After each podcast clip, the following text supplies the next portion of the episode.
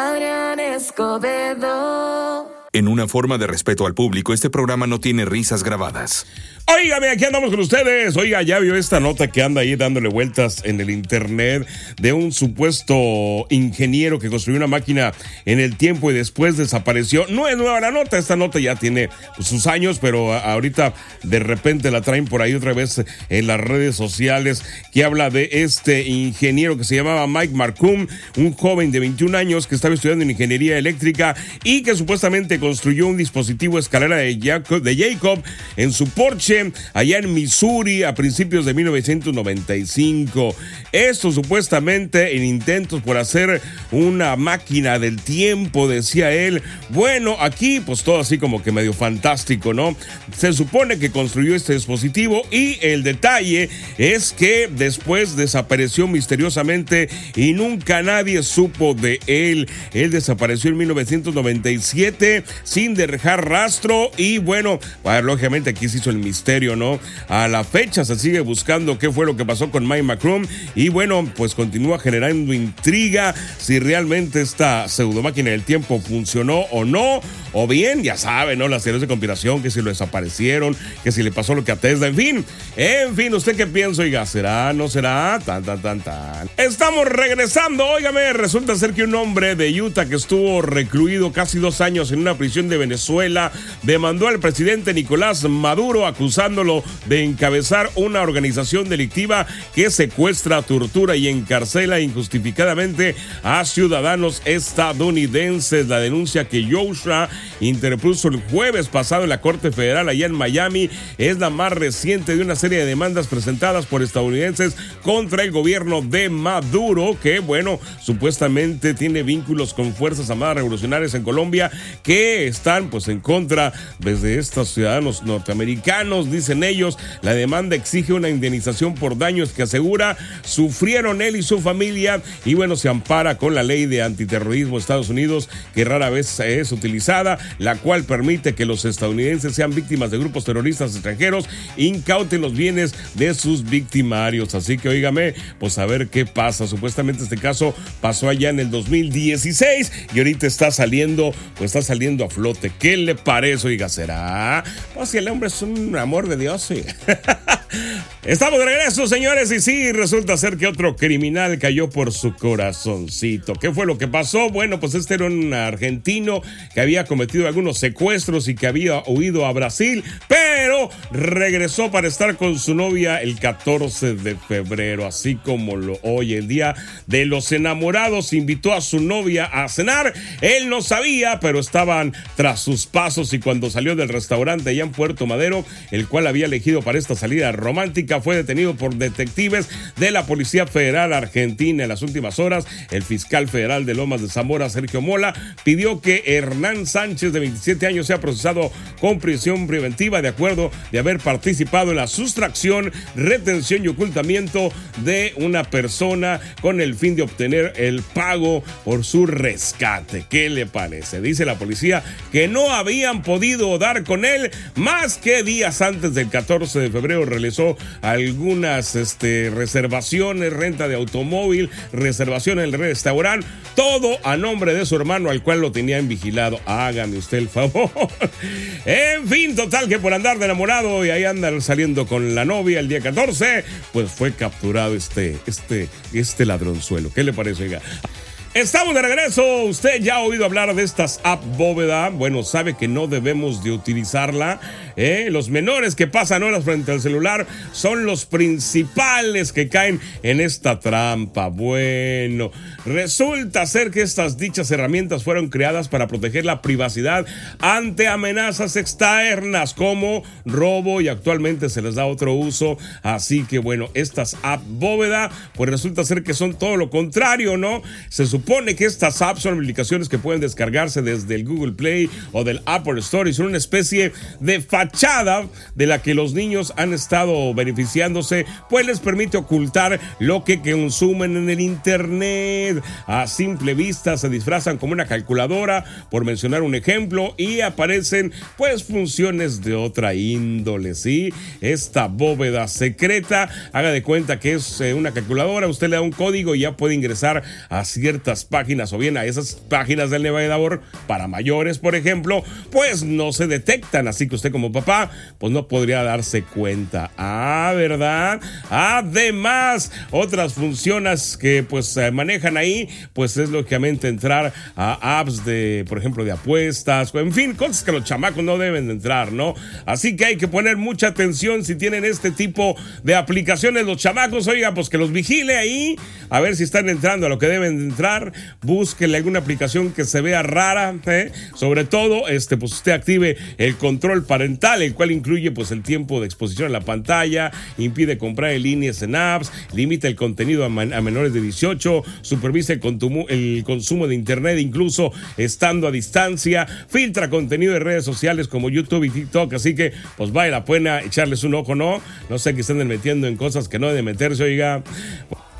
Óigame, aquí andamos. ¿Cómo anda el día de hoy? ¿Qué anda haciendo? ¿Cómo le va? ¿Eh? ¿Usted cómo anda allá en este febrero? Ya después que pasó la Navidad, el Año Nuevo, el Día del Amor la Amistad y todo aquello. ¿Cómo anda en el amor? ¿Soy anda bien? ¿Eh? De repente usted siente algunas señales que su relación no anda tan bien que digamos. ¿Eh? De repente es que, mire, hay unas señales que son así tan claras como un letrero en Las Vegas, oiga, pero no le queremos hacer caso. ¿Eh? Abusado, oiga, vamos a platicar de estas señales que dicen que una relación está llegando a su fin, que son como el semáforo en el tráfico, pero así como el semáforo en el tráfico no lo queremos pasar, así hacemos igual con estas señales Así que hoy vamos a platicar eh, de algunas señales que nos indica que ya la relación ya va para abajo, salen. Bien, aquí andamos de regreso. Vamos a platicar el día de hoy de algunas señales que debe tomar en cuenta para saber si su relación anda bien o ya anda mal. Y la primera es la falta de comunicación, oiga. ¿eh? esta falta de comunicación en relación que es una de las principales señales de que la cosa podría andar ya muy mal. ¿eh? porque cuando las conversaciones se vuelven más escasas, ¿eh? cuando estas pláticas son como un oasis en el desierto, allá, cada venida del Papa, decían los abuelos, ¿no? Es hora de preguntarse si definitivamente ya no hay nada más que decir entre la pareja, de preguntarse si hay algo que tendría que decirse, no se está diciendo, ¿eh? Sí, de repente, si usted con su pareja, el platicar con él o con ella es como tener una conversación con un zombie, ¿eh? Sí sabe cómo no, que le contesta, ah, ah no. Ah, eh, oh, soy un zombie. Eh, entonces podría estarse dando el caso de que pues, la relación ya no anda tan bien, ¿no?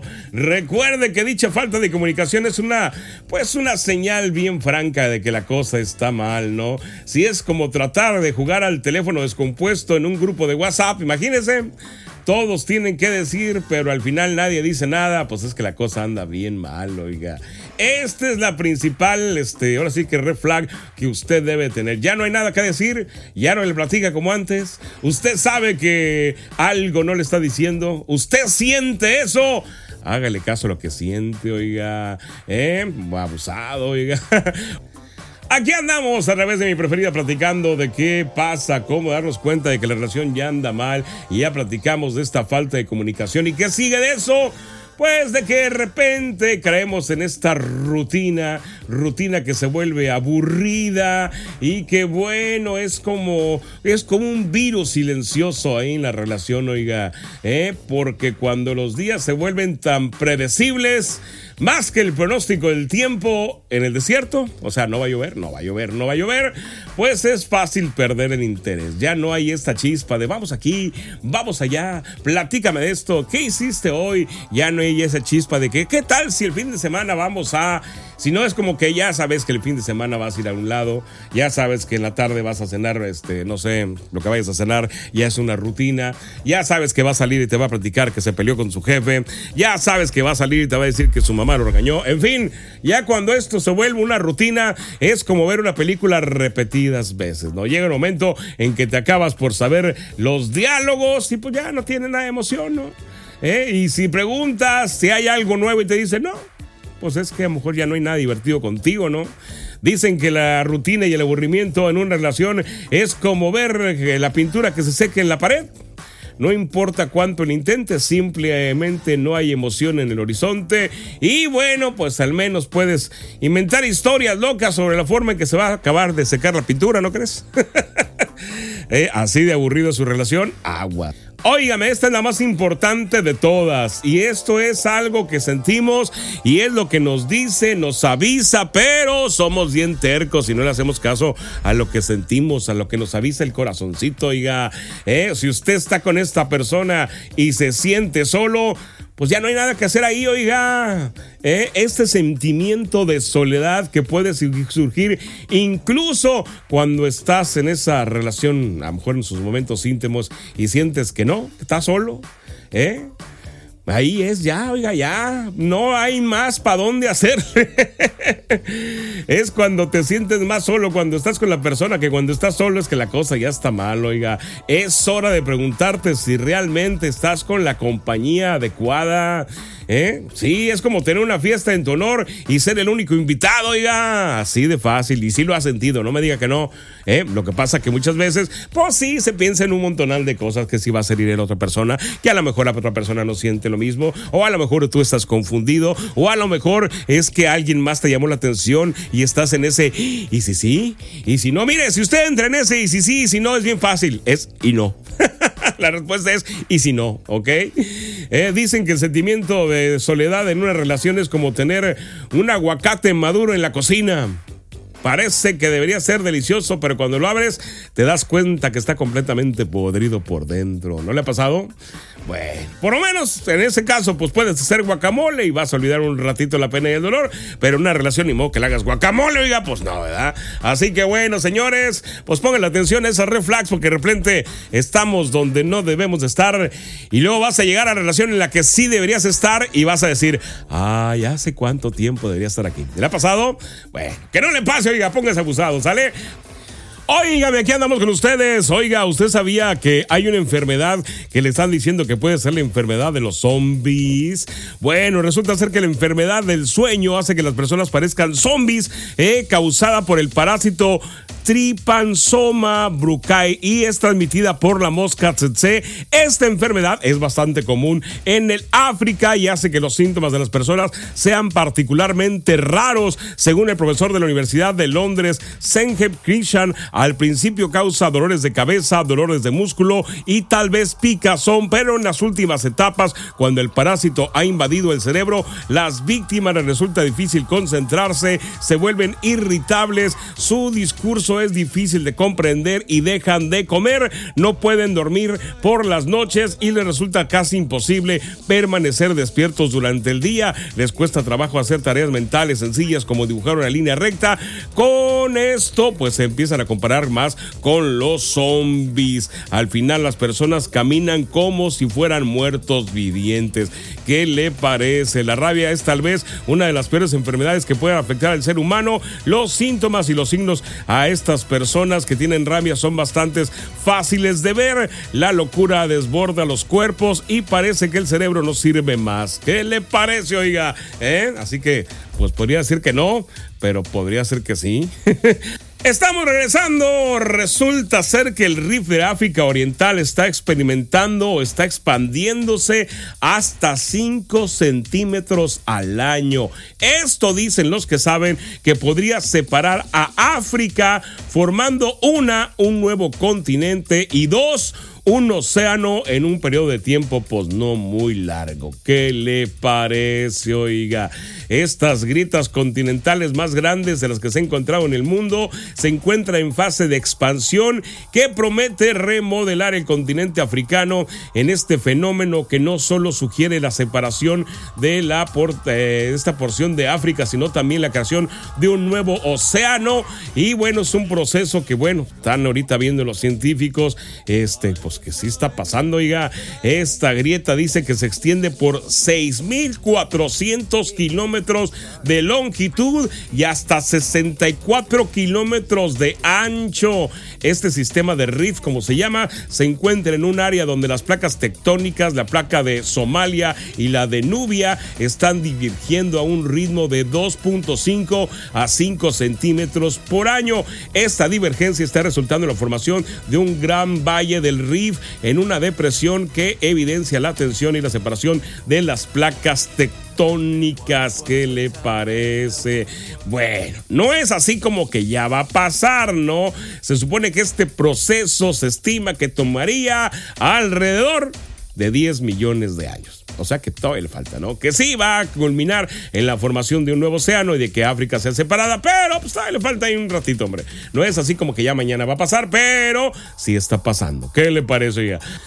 Oiga, seguimos, seguimos con las noticias del WhatsApp que todos los días da una nota. Oiga, qué, qué caray, qué tanto le mueven. Bueno, pues ahora esta aplicación de mensajería, que es la más usada alrededor del mundo, está dando de qué hablar allá en el Reino Unido. Por medio de un comunicado, ha reportado que los últimos seis meses diversas cuentas del WhatsApp han sido cerradas. Y bueno, ¿qué tienen en común las cuentas que han sido cerradas? Que son cuentas de trabajadores sexuales del Reino Unido y que bueno, han sido limitadas por el WhatsApp sin ningún tipo de aviso. Las afectadas han señalado que simplemente no recibieron notificación sobre alguna violación de términos y condiciones a pesar de, la, de que la aplicación prohíbe o prohíbe la venta de promoción y servicios para adultos. Esto aplica en cuenta también de negocios. Así que WhatsApp tomó pues cartas en el asunto y está dando de baja un de cuentas de trabajadoras sexuales que a pesar que en Inglaterra es eh, legal y gran parte del Reino Unido, bueno, pues WhatsApp dijo en mi aplicación no y va para abajo y se supone que este es el inicio que después lo va a seguir pues en todo el mundo. Será, oiga, ah caray, se pusieron muy así los de WhatsApp, oiga. Avanzamos. Oiga, hay un nuevo estudio que encontró que la diabetes tipo 2 endurece las fibras del colágeno en los discos vertebrales. Esto hace que se dificulte el soporte de la presión y esto podría explicar el mayor riesgo de un dolor lumbar y degeneración discal en personas con diabetes. Así es, la diabetes tipo 2 es una enfermedad que pues el organismo deja de utilizar la insulina correctamente, misma que afecta a unos 508 millones de personas en el mundo. Estos individuos corren mayor riesgo de sufrir cardiopatías, accidentes cardiovasculares, hipertensión, enfermedades renales y demencia. También puede ser causa de estas eh, lesiones en la espalda, según los expertos en las últimas investigaciones, también como lesiones nerviosas, enfermedades oculares y problemas cutáneos, además de problemas con el sueño y el dolor corporal. En este nuevo estudio proporciona más evidencia que la diabetes tipo 2 puede ser o puede tener un impacto negativo en la espalda y la salud de la columna vertebral. Los investigadores creen que su hallazgo podría ayudar a desarrollar nuevos tratamientos para prevenir o retrasar la degeneración discal en la diabetes tipo 2. Así que si usted la sufre, pues a cuidarse más, oígame. ¿Sale? Estamos de regreso y resulta ser que una maestra a través de las redes sociales compartió un video donde son de sobre cómo creó un autocinema para sus alumnos en un salón de clase no cree que en el estacionamiento. El resultado sorprendió a más de 23.2 millones de personas que recibieron este video con gran apoyo, haciendo comentarios positivos. La usuaria, que es la maestra Miel de Maple, compartió un video donde mostró todo lo que hizo para que sus alumnos de Kinder disfrutaran de una función de autocinema. Desde el, el salón de clases le puso ahí un pasto artificial, hizo algunos carros de cartón y esto dice que es para que los chamacos pasaran un momento feliz. ¿Qué le parece? Dicen que esta experiencia pues hizo que los alumnos se unieran más y sobre todo pasaron un rato entretenido. ¿Qué le parece? Hasta palomitas le llevó a este autocinema donde los chamacos llegaron con su carrito, se estacionaron y vieron una función del cine. ¿Eh? Estamos de regreso. Óigame, ¿qué dice el reporte Omni? A ver, adelante. Extraterrestres existen, pero hay dos razones principales por las que nunca los conoceremos, dice experto. Un académico ha opinado sobre la vida fuera de la Tierra y por qué no la hemos encontrado hasta ahora, al menos oficialmente. Para el experto, los extraterrestres sí existen, pero hay dos razones por las que nunca los conoceremos.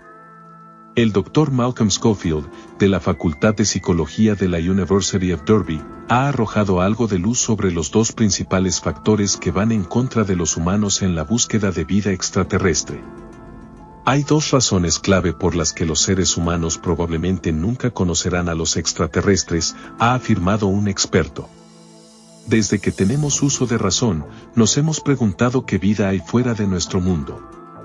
Y aunque los esfuerzos de la NASA, los teóricos de la conspiración y otros han resultado infructuosos a la hora de confirmar oficialmente un encuentro extraterrestre, esto no ha impedido que sigan produciéndose preguntas. A principios de este mes, un grupo de científicos declaró a los medios que los extraterrestres estaban muertos, no existían o estaban demasiado lejos para ser encontrados. Sin embargo, en nuevas declaraciones, el Dr. Malcolm Schofield ha refutado parte de esas afirmaciones y ha afirmado que, en realidad, aún no nos hemos encontrado con extraterrestres por dos sencillas razones, el espacio y el tiempo.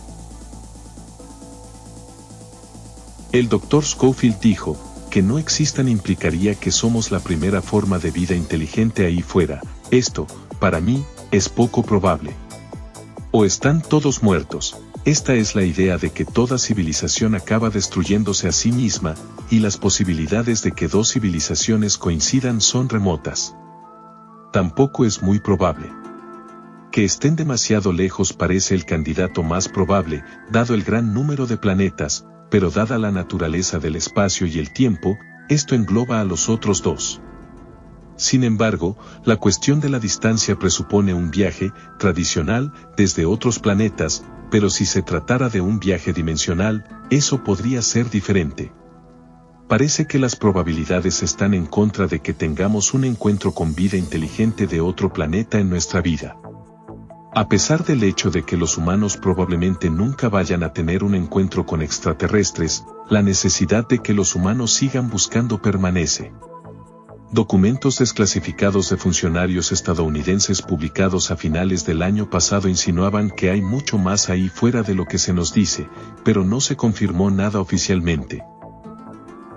El Dr. Schofield, experto en psicología, arrojó algo de luz sobre lo que sigue ocurriendo, y lo comparó con las posibilidades de que nos toque la lotería.